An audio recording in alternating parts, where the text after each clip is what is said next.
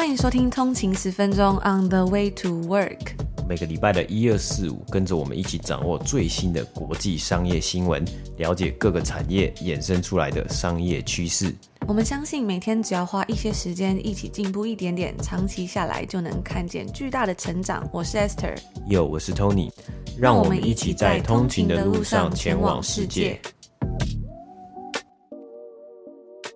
家早安，今天是十一月二十六号，星期五，欢迎回来通勤十分钟。大家早安。那终于又到了一个礼拜的最后一个工作日了，不知道大家今天心情怎么样？应该是每到礼拜五就会有一种哇，终于终于可以休息，或是感觉非常开心的那种感觉，那种心情吧。那其实这个礼拜五呢，因为我们现在在北美时间还是十一月二十五号嘛，那每年的十一月的第四个星期四就是感恩节，是美国的感恩节，加拿大的感恩节呢是在十月份的时候，那美国呢就是在今天北美时间的十一月。二十五，而感恩节的隔天呢，就是我们最近常常提到的黑色星期五 （Black Friday）。而从这一天开始啊，就是每个零售商一年之中最忙碌的日子之一了。因为从这天起，大家就会开始购买圣诞节要送给亲朋好友的礼物嘛。因为每一个亲朋好友都要送，除了这个主要礼物之外啊，还要买一些 stockings，就是一些呃搭配这个主要礼物之外的一些小礼物。所以，假设你要送的家人可能有十个，可能还有就是兄弟姐妹的男女朋友啊，然后小朋友啊等等的。哇，那个礼物真的是买不完，真的太多了，所以就是大家都会开始做圣诞节采购，要很快，要赶快就要开始出来慢慢买了嘛。那商家呢就把这个第四个星期五当做是一个黑色星期五。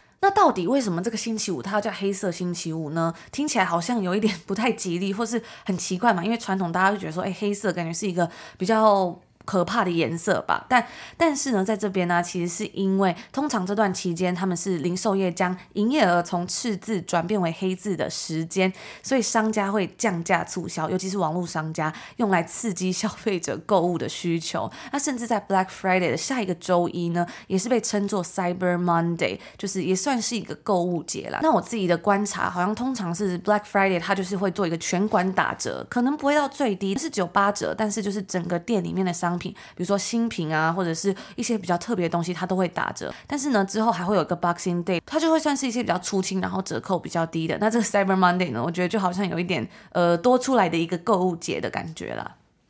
但其实好像我觉得有时候黑五啊，就蛮多时候其实大家就是想要去找一些家电，家电打折就蛮多，像 Best Buy 啊，其实黑五往年呢、都会有人大概早上六点就去排队，因为要买可能打。半价就是呃打五折的电视啊，或是一些其他的那种电器用品啊等等，因为他们通常可能就是因为其实都电视也不太会有，就是很多人就每年都买一个嘛，所以他如果有一些多的库存的话呢，他可能会想要做比较大的促销。对，我就记得去年的十二月，我们刚好是在大概是黑色星期五的前后搬来多伦多，所以我们那时候就刚好也有买一台电视，然后就有打折，然后记得那时候我们在搬家的时候，就刚好看到有个邻居他也去搬了这台电视回家。然后就觉得真的是还蛮好玩的，而且我那天在逛 Best Buy 的时候就看到，因为电视还有一些家电打折嘛，它那个打折有的真的蛮多的，像是比较贵、比较大台那种七十八十几寸的那种电视，它可能要好几千加币，然后它就会促销，就会直接扣掉一千一千多块加币，就是大概两万多块台币吧，所以真的打折打蛮多的。那我记得在去年的时候，我还有跟大家分享到，因为去年就是疫情还蛮严重的嘛，所以很多店它不能开，那网络电商就会打更重，就是让大家可以，哎，即使店没有开，也可以去买嘛。我自己是觉得，因为往年它黑色星期五，大家是真的会出门购物，然后有时候出门购物的时候，不知不觉那个情绪就会被影响，就会觉得说，啊，好像什么都很不错这样。但是如果在家里用电商购物，好像似乎就会理性很多了。所以去年的电商打折就算打到蛮多的。那今天礼拜五呢，也是我们订阅付费 VIP 的专属回馈抽书活动的最后一天啦。所以如果还没有参加的订阅通勤族，也别忘了可以到我们的 Slack 群组一起去参加我们的抽书活动抽奖哦。今天是美国的感恩节嘛，所以美股呢是休市一天的状况。那我们今天呢就没有美股三大指数的播报，那我们就直接进入今天的内容。前几天呢，我们有在 Instagram 上面跟大家分享，美国的书评网站 Goodreads 今年呢开始了他们今年度的好书投票活动了。那之前呢，我们也常常在介绍书的时候会提到 Goodreads 这个网站的评分，比如说我们就会说，哦，这本书呢，它在 Goodreads 上面是四点多分呢。那 Goodreads 呢，它到底是什么呢？它其实是一间图书分享型的社群网站，它是成立于二零零六年，总部位于美国的旧金山。那它在二零一三年的时候呢，被亚马逊收购了。读者们呢，可以在网站里面搜寻书籍，加上自己的注释啊，或者是书评。那里面呢，主要大部分都是英文的书。然后网站上很多的书评啊，其实都写的非常的用心，很像读书心得一样。我自己有时候不知道看什么书的时候啊，我也会上去看看，或者是想要买书之前呢，也会上去看一下，说，诶，大家的评分大概是多少？那比较好的话呢，通常都是在四分以上。每年在 Goodreads 上面呢，他们都会公布在当年度读者评选出来的一个得奖名单，叫做 Choice Awards，完全是跟根据读者投票的结果，但虽然这个结果啊可能不是最文学性的，但也算是最能够反映广大读者，尤其是英文读者喜好的一份书单。很推荐对英文书啊这种外文书有兴趣的通勤族可以去了解一下。那今年初的时候呢，我们也有跟大家分享过 Goodreads 它在二零二零年的 Choice Awards，因为它是在年底的时候投票嘛，所以我们就会在隔年年初跟大家分享结果到底怎么样。不知道有没有那时候就开始听了通勤族，你们还记得吗？我记得那时候我们有分享到，像是第一名的书是 The Midnight Light Library。还有像 Anxious People 啊等等的，那在二零二零年呢，总共有五百六十多万读者投票，总共呢，它里面是有二十个种类，从科幻、奇幻到恐怖小说、推理小说、历史小说、爱情小说等等的都有。那今年的 Goodreads Choice Awards 呢，它现在还在投票的阶段，目前是在 Opening Round，就是第一轮，还有三天就要截止了。那现在呢，已经有三百多万人参加投票了。大家如果有兴趣的话呢，可以上去帮自己喜欢的书投个票，或者是我觉得当做一份外文书单呢，其实也是非常。不错的。那因为像我自己，我觉得有时候好像常常会遇到的状况是，我想要看书，我现在有一个空闲的时间，但是呢，我不知道看什么书。那这时候呢，就很适合可以上去看一下，说最近有什么不错的外文书啊，或是一些新书可以了解一下。那它上面呢，其实还有往年的投票结果，就是每一年的 Choice Awards 它的投票结果，就还蛮多书可以去选择的。那在这一次今年底的 Choice Awards 结果出来之后呢，我们也会在节目上来跟大家分享说，哎，今年的最佳书单。是什么？包括像是从我们刚刚讲到科幻啊、奇幻到历史推理等等的，有没有什么值得一读的好书？所以大家要继续关注下去，就不会错过喽。那除了 Goodreads 之外呢，另外一个我们今天要特别来介绍，就是我也会定期关注的比尔盖茨每年的假期书单。那像是在暑假或者圣诞节啊等等的节日，他都会分享他最近读的书。我觉得大部分他选出来的书其实都还蛮有品质的。那他介绍这个书单的文章呢，也都可以在他的 Gates Note 的网站上面看到。然后在他这个网站上面还会搭配比尔盖茨本人的影片介绍，说，哎，他这次分享了什么书，真的是蛮用心的。因为呢，他这个影片里面呢，这一次他是在一个他的场景是在一个充满圣诞气氛的街道上面，然后有一个书店啊，那里面呢就会有那种昏暗啊，然后黄黄的灯光，反正我觉得真的还蛮有气氛，然后还有雪这样子，然后他就娓娓道来，分享一些他觉得他最近看到很棒的书。那我们也会把影片呢分享在我们的 IG 上面，大家有兴趣的话，记得可以去看一下。那他在文章里面就说到啊，当我还是个孩子的时候，我沉迷于科幻小说。我和 Paul Allen，也就是微软的另外一个创办人，会花无数个小时讨论美国科幻小说黄金时代的代表人物艾西莫夫的《基地三部曲》。我阅读了 Edgar Rice Burroughs 以及 Robert Heinlein 的每一本书，其中呢特别喜欢《怒月》（The Moon is a Harsh Mistress）。这一本，那这些故事呢，让我感到激动不已，将所有事情的可能性推向极限。而随着年龄的增长，我开始阅读更多非小说类别的书。我仍然对于探索创新的事情感到兴趣，但是呢，在这个过程之中，了解我们的现实世界其实更为重要。不过我最近啊，又开始被那些我小时候会喜欢的书所吸引。那在今年比尔盖茨的假期书单之中呢，他总共分享了五本书，包括两本科幻小说。其中一本书的场景呢，发生在距离我们大约十二光年的地方，而另一个呢，则是发生在美国。不过啊，他说这两本书都让他思考了人们如何利用科技去应对当前的挑战。另外呢，他也分享了两本非小说类文学作品，其中一本是有关于最先进的科学，而另外一本小说呢，则是让他能够以全新的视角看待历史上著名的人物。首先，第一本是《A Thousand Brains: A New Theory of Intelligence》。这本书的作者呢是 Jeff Hawkins。那这是一本在谈论神经科学还有机器学习自己人工智慧的书。他说，很少有学科能够像人工智慧那样吸引科幻作家的想象力。如果你有兴趣想要了解更多要怎么创建真正的 AI，可能会需要什么的话，那么这本书啊，它提供了一个引人入胜的理论。这位作者呢，他最广为人知的成就，可能就是他是 Palm Pilots，就是一个 PDA 掌上型电脑的共同开发者。不过呢，他也花了数十年的时间思考神经科学与机器学习之间的连结，而这本书呢，正能好好的介绍他的思想。那接下来的这本呢，是亚马逊的畅销书《The Code Breaker》，Jennifer Doudna。这本书呢，是由 Steve Jobs 传记的作者 Walter Isaacson 在今年三月份的新作。这次他写的这本传记呢，是在介绍诺贝尔获奖者 Jennifer Doudna，他是如何与同事一起发起了革命性实验，对抗疾病，研发出一种基因编辑的方法。那他也是一位非常杰出的生物学家。CRISPR 基因编辑系统呢，是过去十年中最酷，也可能是最重要的科学突破之一。因为比尔盖茨在基金会的工作，因此啊，他表示他对此很熟悉。他们正在资助一些使用这个技术的专案。不过呢，他仍然从这本非常全面并且容易理解的书之中学到了很多东西。那他表示，作者 Isaacson 呢，在强调基因编辑的伦理问题方面是处理得很好的。第三本是 Clara and the Sun，诺贝尔文学奖得主日裔英国作家 Kazuo Ishiguro 黑石一雄的新书，也是他获得诺贝尔奖之后的首部长篇小说《克拉拉与太阳》，关注于人工智慧。那虽然故事是发生在一个反乌托邦的未来，但是呢，机器人并不是一个邪恶的力量。相反的啊，在书中，机器人是作为伙伴来陪伴人类的。那比尔盖茨就表示说啊，这本书让我思考了超级智能机器人的生活可能会是什么样，以及我们是否会将这类机器视为科技。或者是其他的东西。接下来的第四本书呢，是 Maggie O'Farrell 的《Hamnet》。那如果是莎士比亚的粉丝的话呢，一定会喜欢这本感人的小说。这本书啊是在讲述他的个人生活是如何影响他写下他最著名的作品。那作者呢，将故事建立在关于这位吟游诗人的两件事情上面。第一个呢，是他的儿子 Hamnet 在十一岁的时候去世。几年之后呢，莎士比亚写了《哈姆雷特》的悲剧。那比尔盖茨表示啊，他特别喜欢阅读书中关于他妻子安妮的文章，在书中呢。他被想象成一个几乎是超自然的人物，整本书的言语优美，围绕着一系列的爱展开，像是夫妻、兄弟、父母等等的。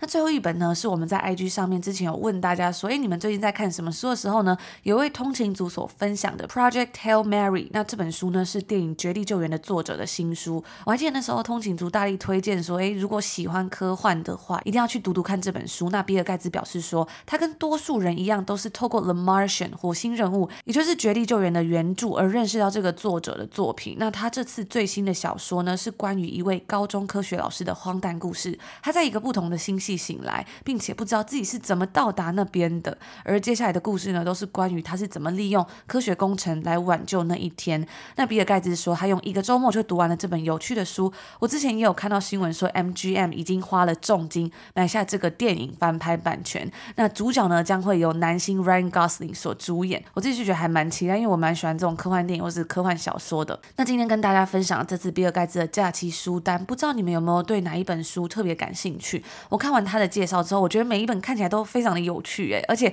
虽然都感觉比较偏向科学方面，但是感觉都还蛮引人入胜的，就是都还蛮有故事性啊，然后感觉也可以透过这些故事学到非常多，而且也很适合作为圣诞礼物送给好朋友。那我决定这个圣诞假期呢，要来好好的把这些书看一看，因为平常可能比较忙嘛，比较没有时间好好来看书。那因为最近这几天我们买的沙发终于在隔了非常久之后要送到了，不知道大家还记不记得我们在刚搬来多伦多的时候跟大家分享到是，就是家里面还空空的嘛。那终于呢，在过了非常久之后，这个真的是真真的是真的是非常的久啦，因为这一年的供应链还有物流的问题嘛，很多的家具都要等很久才能拿到。但是我还是很开心，可以在下着雪的圣诞节温暖的。家里面喝着红酒，然后读着好书，我真的觉得非常的期待。有时候好像就像肚子很饿很饿的时候，吃什么东西都很好吃吧。那就是等特别久的东西呢，感觉就会特别的珍贵。因为那时候我们在刚搬来多伦多的时候，整个 Ontario 还是在封城的状态，所以家具店也没有开，然后也不太敢就是盲目的去选说到底要买哪一个家具，直接下单嘛。毕竟就是蛮大的一个物品，所以就拖了一阵子。然后到后来下单的时候呢，又碰上供应链的问题。所以整个拖到现在，没想到现在已经过了一年，我们才要拿到这个东西。不知道大家有没有感觉到最近这个供应链问题？不知道台湾有没有一样的感觉？可能我觉得可能在这边比较严重，就是很多东西都堵塞了，订很多东西都要等非常久，或是缺货买不到的状况。那接下来啊，因为到了年底嘛，也会有许多不同的书单分享，像是我们今天是介绍比较偏科学啊、科幻的这种小说，或是一些传记。那也有像是商业的好书分享，或者是创业类型啊，各种等等。还有我们刚好提到这个呃，Goodreads 的 Choice Awards 嘛，它是有各种小说的分享。那大家要记得。持续关注通勤十分钟，或是我们的 IG 就不会错过喽。那如果有加入我们订阅付费的 VIP 的话，我们每个月呢也都会抽出十本好书送给大家。今天接下来我们就来看看最潮冰桶 Yeti 公司的财报表现呢，是否会像其他零售公司一样，在发财报之后，很多的零售公司我们在这次的财报季看到，一发财报就大跌啊，主要是受到可能供应链的影响啊，成本上升的影响啊。那我们首先呢是先来复习一下 Yeti 的这个这间公司的故事啊，它是在二零零六年有一对兄弟在德州 Texas 美国德州创办，那首先是为了要解决钓鱼还有打猎的时候，他们觉得冰桶不给力的状况啊，那因因为可能这样是冰桶不够强壮，不够厉害，加上美国德州炙热的太阳啊。里面的冰块，冰桶里面的冰块呢，在半天可能就融化了。有时候买一个这个可能冰桶啊，半年一年就坏掉。因此他们决定啊，有这么多问题之下，决定自己来开发一个超强的冰桶啊，可以承受很大的压力，并且里面的冰块不会一下子就给它融化掉了。那在近年呢，Yeti 更香旗下的产品线呢，扩展到了像马克杯、水壶、随行杯。以及配件，像是背包啊，还有服饰等等的，让这个品牌的消费族群可以从本来很特定的，可能喜欢钓鱼、可能喜欢打猎的族群，扩展到其他喜欢运动啊、喜欢去登山、喜欢去露营的不同的 community、不同的社群。那卖一个冰桶啊，或是卖一个这种呃随身的冰箱啊，竟然可以卖到上市，我们当然要讲一下为什么可以卖到上市嘛。主要呢就是它的魅力啊。那我们之前在呃节目里面一开始也是有提到，我们的节目在大概去年的时候就有讲到，Yeti 它的魅力啊，其实就有点像是 Lululemon，或是有点像是 Supreme。我觉得 Supreme 或是 Peloton 呢，就有一点点是。你自己创造出了一个你们都共同喜爱的兴趣，像 Lululemon 是至于瑜伽嘛，他们透过瑜伽来呃让所有喜欢瑜伽的人呢，慢慢的凝聚在一起，之后才扩大他们的消费者的族群嘛。那 Yeti 呢，其实也是同样的概念，就是让所有喜欢某一件事情，喜欢钓鱼、喜欢打猎、喜欢户外运动的人聚在一起，他们使用这个冰桶的时候呢，他们更有这种哎哎一传十、十传百这种口碑行销的能力，因为他把所有人。喜欢某一件事情的人呢，都凝聚在一起了，变成一个他们自己独一无二的社群，那不只是喜欢呃做这件事情，他更让这些人可以成功转移到喜欢买他的冰桶，喜欢拿他的冰桶去做呃这些活动嘛。所以其实到最后呢，也变成了很多人喜欢收集 Yeti 的冰桶，哎，收集一个还不够啊，要收集好多个不同的颜色啊，然后有不同的限量的版本啊。在网络上呢，eBay 也都有一些在售商呢是卖超过它的零售价格。之前也有通勤族跟我们分享他呃使用 Yeti 冰桶啊，然后拍冰桶的这个照片嘛，就是去呃野外露营啊，去出去玩的时候，哇，那个冰桶就是整个照片呢都是冰桶，不止一个，好几个，然后有不同的颜色、不同的款式，非常的帅气啊。特别是它的 logo 啊，其他 logo 也是呃蛮明显，然后又很简单，但是呢又带出一种呃蛮潮的感觉。因此啊，不只是他们的产品是还不错的。还有就是他们自己本身的行销的能力啊，其实从这个二零一一年开始，这个产品他们的产品就开始热销了。那除了这个冰桶坚固的事实之外，他们更是把它更上一层楼了。透过拍了一些影片啊，像是哎冰桶大战真的熊啊，让熊去攻击，或是冰桶大战其他车子啊，哎攻击之后呢，让这个熊攻击之后呢，冰桶竟然毫发无伤。哇，这样子呢，其实就可以达到一些比较形成 viral marketing 啊，就很火红的行销活动。让更多的这个支持者啊，然后去形成一个这个这样子的社群，他们在互相的分享、有机的分享来讨论，并且在二零一四年的时候呢，扩大推出了其他产品，让越来越多人看到这个品牌，包括是推出了随随行杯啊，我们刚刚开始讲到有很多不同的产品啊。那首先呢，接下来我们就来看看这一次呢，今年二零二一年 Q 三。第三季的财务数据，这一季呢是缴出了营收三亿六千两百万美金啊，高于预期的三亿五千七百万。那也比起去年同期呢是成长二十三 percent，去年第三季的营收则为两亿九千四百万美金。那其中呢，最大家应该最关注，投资人最关注的就是供应链的部分啊。对于亚迪来说呢，他们是表示他们的越南的工厂啊是关闭，整整关闭了九个礼拜，目前已经开始重新营运了。哦，在一个完全全部百分之百的产能的运转之下呢。希望可以赶上这个生产的速度啊，但是其实因为这个工厂的关闭啊，集中在呃某些部分的产品，单一的产品，像是 soft cooler 呃软的这种背带型的冰桶，那 Yeti 呢也表示他们希望透过旗下其他的产品呢，将第三季甚至呃预期啊，就是现在第四季的一些销售的影响降到最低啊。不过同样呢，对于港口堵塞的问题，仍然是看到没有减缓的这个趋势，等于说它就是会存在。在啊，压体的公司的呃身上，所以就是会一直来吃掉成本啊，短时间无法直接解决。因此呢，重点就是在于啊，因为无法摆脱成本的上升，所以预计在第四季的财报发表啊，会提到他们要来涨价的相关消息，要在二零二二年呢来涨价了。那回到营收的部分呢，这一季其实看到了比起去年同期的营收成长，Yeti 其实也有提到消费者的需求是保持强劲的，还透过他们这个。也不断在还做得不错的行销操作呢，并且抓住了旅游回归的机会来推出背包产品，新的背包产品。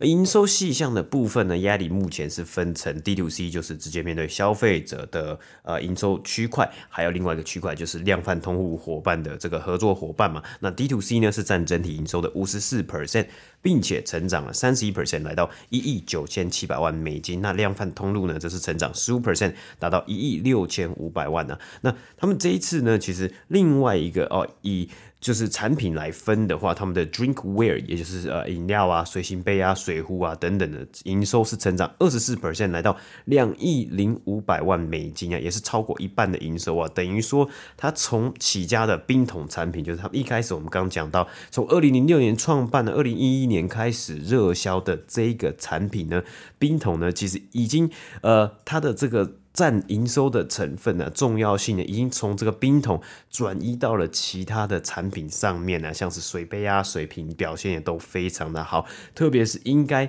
呃，像我自己啊，还有应该还有很多的投资人或者很多的消费者，首先遇到日常生活中最常见到的，应该。不是冰桶，也而是它的水壶、它的水杯。其实，在各大的卖场啊，在我们这里各大卖场也都看得到它的踪迹啊。那目前这个 Drinkware 的这个整体营收呢，是来到了五十七，占整体营收的五十七 percent 呢。那他们这一次的获利的部分呢，调整后的净利呢是达到五千七百万美金啊，换算每股盈余则为六十四美分。那同样呢，也是击败预期啊，同时也调高了对于二零二一年，就是今年全年的财务预期，每股盈余预机会落在二点五一块到二点五三块美金啊，高于先前预估的二点四六块。那营收的话呢是。预计较去年一整年的成长，从二十六 percent 到二十八 percent 之间的范围呢，上升到成长二十八 percent 到二十九 percent 呢。但是其实虽然击败了预期，就是在营收以及获利的部分表现也不错啊，需求还持续的强劲之中。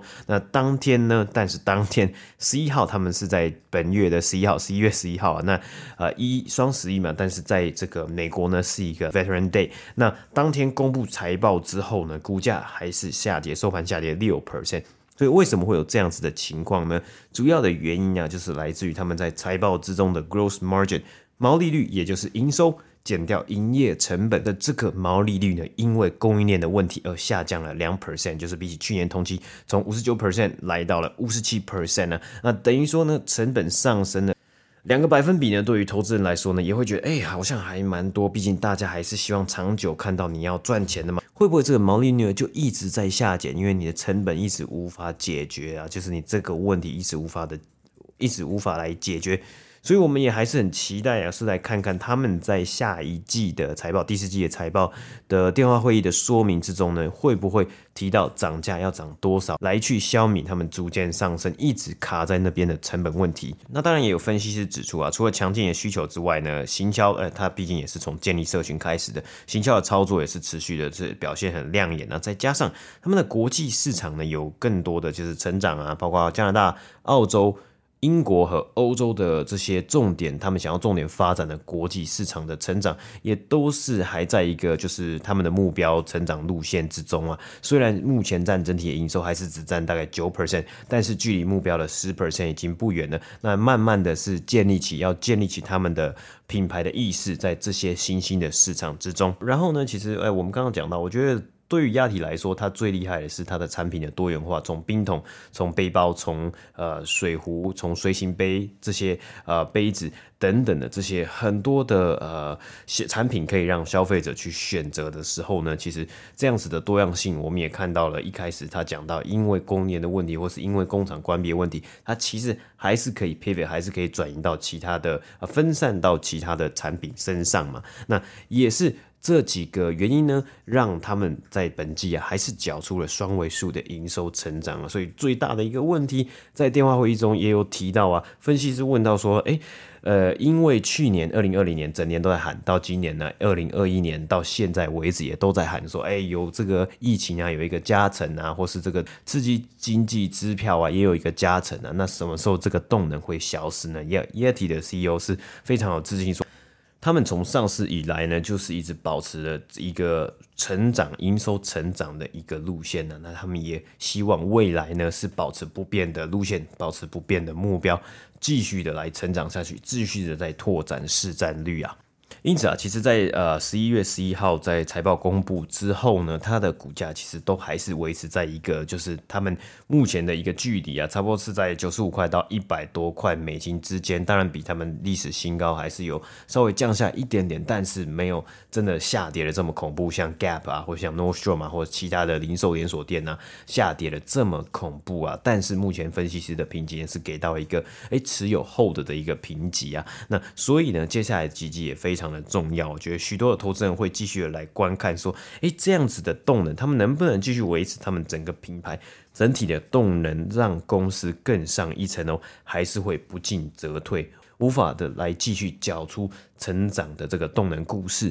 但是呢，同时我们其实看到，其实它的呃，像一些它的一些财务状况啊，包括它的现金啊，也都是有持续在增加之中的，所以我觉得也是蛮好玩的一间公司，可以来继续观察。那以上呢，就是今天第二则新闻的播报。那以上呢，就是今天我们礼拜五要跟大家分享的内容啦。我觉得今天分享的这些东西呢，好像还蛮适合礼拜五的时候听嘛。就是有时候礼拜五的时候就开始可以想一下，说自己平常闲暇的时候要来怎么度过这些时间，要来怎么好好运用啊。我觉得有时候好像，比如说滑手机好了，就会让我觉得好像没有真正休息到感觉。不过像是看书啊，或做一些自己喜欢做的事情，就会觉得虽然你也在用脑，或是也在做事情，但是做完之后就会觉得精神饱满，好像真的有休息到的感觉。感觉。我自己呢也是非常的期待，就是因为十二月真的算是一个比较 slow 的一个一个季节嘛，就是大家就年尾了要休息啊，可能很多人就会去放假，可能十二月中就去放假，就圣诞假期。那我也很期待说，圣诞节这几天或是这几个礼拜的假期呢，可以好好的来充电，然后好好的来补充一些自己的知识啊。我现在蛮想看多一点书的。那如果你想要收听更多内容啊，就是了解更多关于美股的一些新闻、国际商业新闻啊，以及一些好书分享、个人生活成长等等的内容呢，也欢迎可以订阅我们的频道。每个礼拜的一、二、四呢，有更多更深入的内容分享。那除了这个 podcast 的节目之外呢，我们有非常棒的一些订阅专属福利哦，所以。所以可以到我们的 show note 下面去看，比如说我们刚刚有提到每个月的抽书活动嘛，还有我们的专属 Slack 群组啊，以及我们每个礼拜呢，其实都有做节目的补充内容，让大家在听节目之余呢，也可以搭配这些补充内容，可以了解到更多，也可以去看更多关于自己有兴趣的部分。那我自己是一直深信着，每天只要进步一点点，长期下来呢，就会有很大的改变。就像我很喜欢的《原子习惯》的作者 James Clear 他还说的嘛，很多时候呢，一个好习惯的建立不需要是一个非常非常大的事情，它可能只是一个很简单的举动。那最重要的事情是持之以恒。那我们每天呢，就在这边跟大家分享很多有趣的国际新闻啊，或是商业新闻以及背后的故事。我觉得长期下来啊，一定会有很大不一样的改变。那我最近呢，也有收到通勤族的来讯说，哎，这个。补充资料呢，大部分都是英文的为主，可不可以有中文的呢？那我们如果有机会的话，也会放上一些中文的补充资料。不过我自己是觉得，我们分享的内容啊，主要都是因为我们比较少在台湾的新闻啊、媒体或者是其他的平台上面看到，所以我想这大概也是我们做这个频道的初衷跟价值吧，就是我们希望把这些可能比较难取得到的资讯分享给大家。或是透过我们在北美的在地的视角，然后我们看到的一些事情啊，我们觉得最新最有趣的事情分享给大家。那其实因为我们每天的节目也就是当天录的嘛，大家应该感觉到，所以就是非常的新，非常的快，所以可能大部分的资料还是只有英文为主。对啊，那我自己是觉得，其实虽然呃我们是说这是补充资料嘛，但是跟我们节目的内容都是息息相关的，所以好像这些文章啊，或是这些新闻啊，是补充我们节目的资料，但是我们的节目呢，好像也是补充这些新闻的。我们的节目，我们就是呃努力的把它内化，然后把它转换成大家可能比较听得懂的一些语言啊，还有文字，还有故事，让大家可以每天都听到这些不同的新闻，或是看到一些不同的公司，可能是在台湾的其他的地方啊，或是其他的来源可能比较呃少看到的，别人比较少接触到的，或是说我们在呃北美或是在多伦多这里在地的当地的视角啊，或是在这里的公司里面看到了什么样的情况，把它来分享给大家听。而且我觉得常常阅读这些东西啊，也可以让自己更有独立思考的能力。我觉得说，好像在看一些中文媒体的时候，好像会比较多是偏向一些娱乐新闻吧。像最近好像就看到蛮多呃有关于明星离婚的消息啊，或者什么。那很多时候有一些注意力就会被这些东西给淹没。那我觉得每天能够花一段时间好好来精进自己啊，不管是做任何事情，都是一件非常棒的事情。那我们现在的 Apple Podcast 还有两个礼拜的免费试听。那另外呢，我们也有 Patreon 的订阅服务，两个服务呢，两个两个服务的订阅内容呢是一样的。那如果你是非苹果用户啊，或者是你没有更新到最新的 iOS，或者是你想要用别的平台订阅的话，也都可以去订阅 Patreon，它是一样的东西。然后 Patreon 如果订阅满三个月呢，还会送一个我们专属的托特袋，就是我们的通勤族 logo 托特袋。那以上就是我们今天所有的内容啦，也祝福大家今天星期五有一个愉快的一天，美好的开始。在这边先祝福大家有一个愉快的周末，我们就下礼拜见喽，下周见，拜拜。拜拜。